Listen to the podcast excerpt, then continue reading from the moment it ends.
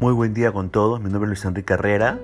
Quisiéramos tener la reflexión del día de hoy, jueves 28 de diciembre de 2023. Hoy nos corresponde reflexionar en el pasaje de Apocalipsis capítulo 20, pero solo reflexionaremos en los versículos del 1 al 3 y también versículos del 7 al 10 de este capítulo 20 de Apocalipsis. Y hemos querido titular a este devocional Decídase seguir a Jesucristo. Fíjese que el apóstol Juan ve en esta visión cómo Satanás ha de ser refrenado de su actividad en este mundo. Dice en los versículos 1 al 3, vi a un ángel que descendía del cielo con la llave del abismo y una gran cadena en la mano, y prendió al dragón, la serpiente antigua que es el diablo y Satanás, y lo ató por mil años y lo arrojó al abismo y lo encerró y puso su sello sobre él para que no engañase más a las naciones hasta que fuesen cumplidos mil años y después de esto debe ser desatado por un poco de tiempo. Fíjese que aquí se habla del dragón, de la serpiente antigua, el diablo y Satanás. Hoy en día seguimos viendo a nuestro alrededor tantas evidencias de su engañosa y sanguinaria actividad. No hay duda de que el diablo sigue engañando al mundo en nuestros días. Por ejemplo, él busca engañar a muchas personas a través de las falsas doctrinas. También el diablo busca este, engañarnos empleando nuestra eh, naturaleza humana, ¿no? que está llena de vanidad, celos, codicia y concupiscencias. En tercer lugar, el diablo busca engañar a muchas personas, incluyendo hasta cristianos, a través del orgullo, la vanidad y la arrogancia. También el diablo busca engañar a muchas personas a través de la mentira. En algunos casos busca engañar a muchas personas a través de los falsos sueños, visiones y entre comillas milagros. Otra de las estrategias y armas que Satanás usa para engañar a las personas es a través de la amargura. Si no tenemos cuidado de vigilar nuestros sentimientos, podemos caer en la amargura. Tal vez alguien nos ofenda, entonces la herida se convierte en rencor. Se nos ocurren ideas de venganza. Si cultivamos tales sentimientos y los fomentamos, pueden convertirse en odio. Entonces el odio se convierte en amargura y muchas personas viven engañadas porque han dejado entrar amargura en su propia vida, inclusive cristianos.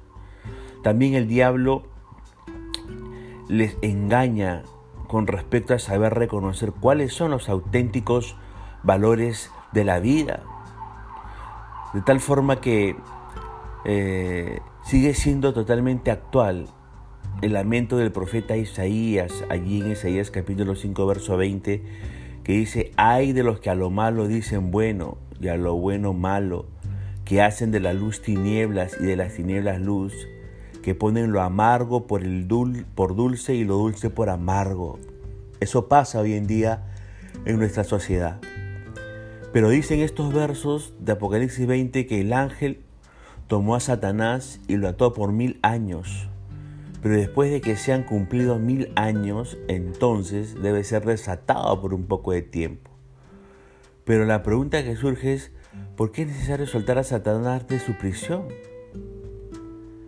Fíjese que en ocasiones las autoridades hacen eso y dejan de nuevo en libertad a los asesinos. Esta semana contaron una historia terrible en la televisión acerca de un hombre que había amenazado con matar a, su mujer si le dejaban en libertad. Le dejaron salir de la cárcel, concediéndole un permiso de ocho horas. ¿Y sabe qué sucedió? Este hombre mató brutalmente a su esposa. ¿Se da cuenta?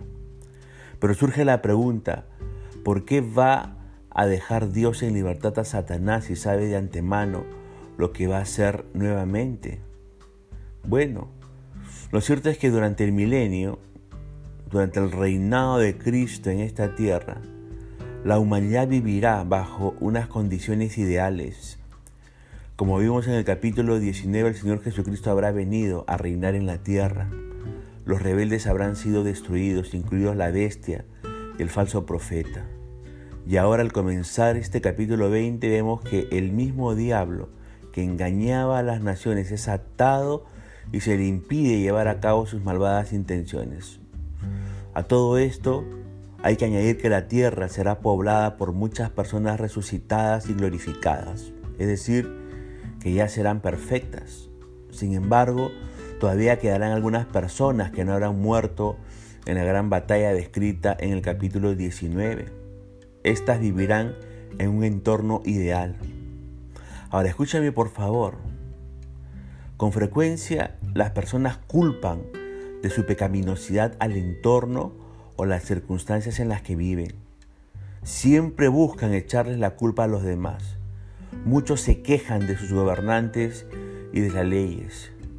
Pero esto ya no será una excusa durante el reino milenal de Cristo en esta tierra. Dios creará un, entre comillas, siglo de oro en el que desaparecerá todo tipo de injusticia social y de corrupción política. ¿Se imagina eso? ¿Vivir sin injusticia social y sin corrupción política en la sociedad? En cierto sentido, el hombre vivirá en condiciones muy parecidas a las que había en el paraíso inicial. ¿Se da cuenta? Pero en ocasiones, en su afán también de eludir cualquier responsabilidad propia, las personas culpan de la maldad en el mundo a Satanás. Pero ojo, durante el reino milenal de Cristo en esta tierra, Satanás será atado y no podrá actuar. El hombre y solo el hombre será responsable de lo que ocurra con él.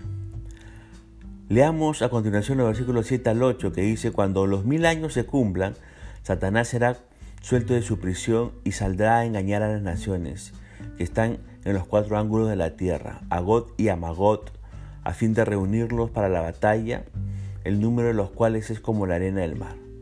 De estos textos leídos surge una recurrente pregunta. ¿Por qué Dios no destruye a Satanás desde un principio, ni bien es soltado de su prisión? Y sí lo hace al final, cuando ya ha confundido y engañado a muchas personas según estos versos. Los versículos 9 nos siguen diciendo, y subieron sobre la anchura de la tierra y rodearon el campamento de los santos y la, y la santa y la ciudad amada, y de Dios descendió fuego del cielo y los consumió y el diablo que los engañaba fue lanzado en el lago de fuego y azufre donde estaban la bestia y el falso profeta y serán atormentados día y noche por los siglos y los siglos. Es triste, pero al acabar el reinado milenal de Cristo en esta tierra, vemos que las personas se rebelan nuevamente contra Dios y contra su gobierno de justicia. Y le digo más, si Dios hubiera destruido a Satanás en el mismo instante en que se reveló, hubiera quedado la sensación de que Dios destruye a cualquiera que se lo opone y quedaría como injusto. Sin embargo, Dios permitió que Satanás ejerciera poder para atraer personas para Él, para que no se dijera que Dios obliga a que lo sigamos. Dios les ha dado a las personas la capacidad de decidir libremente Dios de ningún modo quiere obligarnos a que estemos con Él. Su deseo es sí, que lo sigamos, pero que lo sigamos por amor y voluntariamente. Fíjese que Dios ata a Satanás por mil años para mostrarnos lo maravilloso que es vivir sin la influencia del diablo. Pero lo suelta para que nosotros tomemos la decisión de con quién queremos estar. Si queremos estar con el Señor Jesucristo o queremos estar con el diablo. Uno decide. Y otra cosa, tampoco el Señor quiere que lo sigamos por necesidad o por interés. Esta sería otra forma de seguirlo obligados. Seguir al Señor obligados, entre comillas, por las circunstancias, es algo que no le agrada al Señor. No le agrada que lo busquemos por, los, por el interés de un milagro. Fíjese que cuando las multitudes seguían al Señor Jesucristo allá en Juan capítulo 6, eh, en algún momento encuentran al Señor Jesucristo y el Señor Jesucristo en los versículos 26 y 27 de este capítulo 6 de Juan les contesta y les dice, les digo la verdad, ustedes quieren estar conmigo porque les di de comer. no porque hayan entendido las señales milagrosas. Pero no se preocupen tanto por las cosas que se echan a perder, tal como la comida. Pongan su energía en buscar la vida eterna que puede darles el Hijo del Hombre.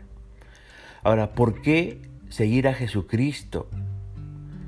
En primer lugar, porque puede cambiar su vida.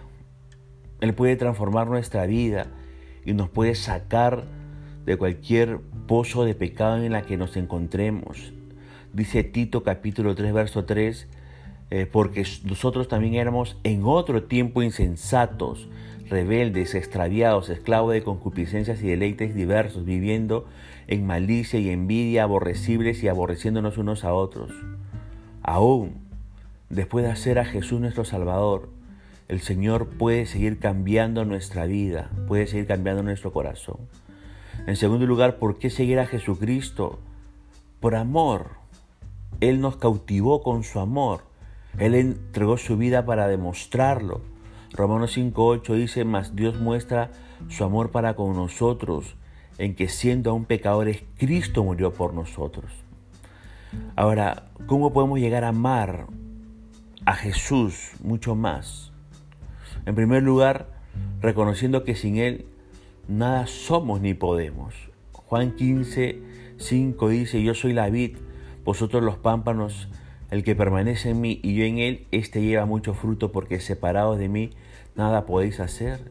Es decir, busque depender del Señor en todo momento, busque depender del Señor en toda situación y circunstancia y obedézcale. Y así usted estará amando a Jesús. Pero en segundo lugar, ¿cómo podemos llegar a amar a Jesús? conociéndola a través de su palabra. Nadie se enamora de lo que no conoce. Juan 17.3 dice, y esta es la vida eterna, que te conozcan a ti, el único Dios verdadero, y a Jesucristo, a quien has enviado. Por las escrituras conocemos al Señor Jesucristo. Por eso no busque a Jesucristo por lo mismo que todo el mundo lo busca, solo por el interés de un milagro. búsquelo porque Él puede cambiar su vida. Búsquelo porque lo ama y quiere seguir creciendo en ello. Y usted, amigo oyente, no tenga la actitud que tendrán muchas personas después que termine el reino milenal de Cristo. No quiera tener esa actitud de rebeldía para con su Creador. No quiera imitar al primer rebelde Satanás. Por eso venga a Cristo en arrepentimiento de su pecado. Pídale perdón y que cambie su corazón y su vida haga de Él su Salvador y crezca después de ello en hacerle su Señor. La pregunta para terminar este devocional es, ¿lo quiero recibir en esta hora? Hágalo. Decídase seguir a Jesucristo. Hoy y para siempre. Punto final para devocional del día de hoy, deseando que la gracia y misericordia de Dios sea sobre su propia vida, conmigo será Dios mediante, hasta una nueva oportunidad y que el Señor le bendiga.